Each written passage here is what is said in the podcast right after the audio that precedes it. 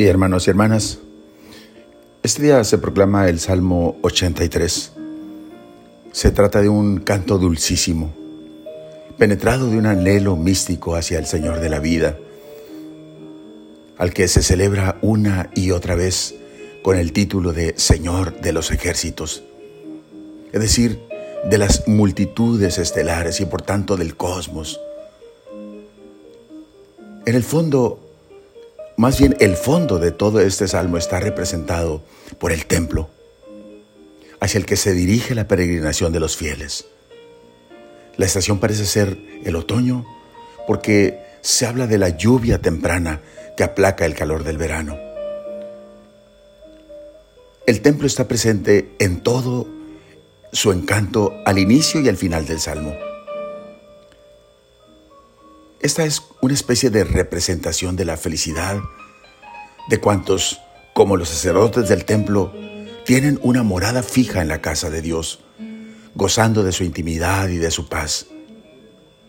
En efecto, todo el ser del creyente tiende hacia el Señor, impulsado por un deseo casi físico, anhelando los atrios del Señor. Se consume mi alma todo mi ser de gozo se estremece y el Dios vivo es la causa. El peregrino expresa su gran felicidad por estar un tiempo en los atrios de la casa de Dios y contrapone esta felicidad espiritual a la ilusión idolátrica que impulsa hacia las tiendas del impío, o sea, hacia los templos infames de la injusticia y de la perversión. Solo en el santuario del Dios vivo hay luz, hay vida y hay alegría. Dichosos los que viven en tu casa.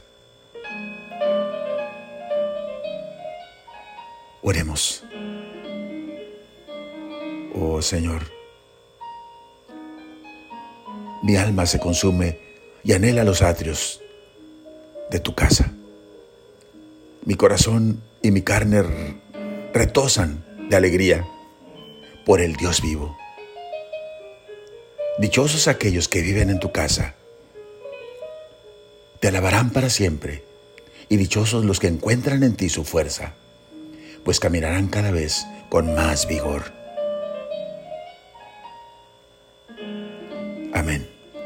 La bendición de Dios Todopoderoso, Padre, Hijo y Espíritu Santo, descienda sobre ustedes. Amén.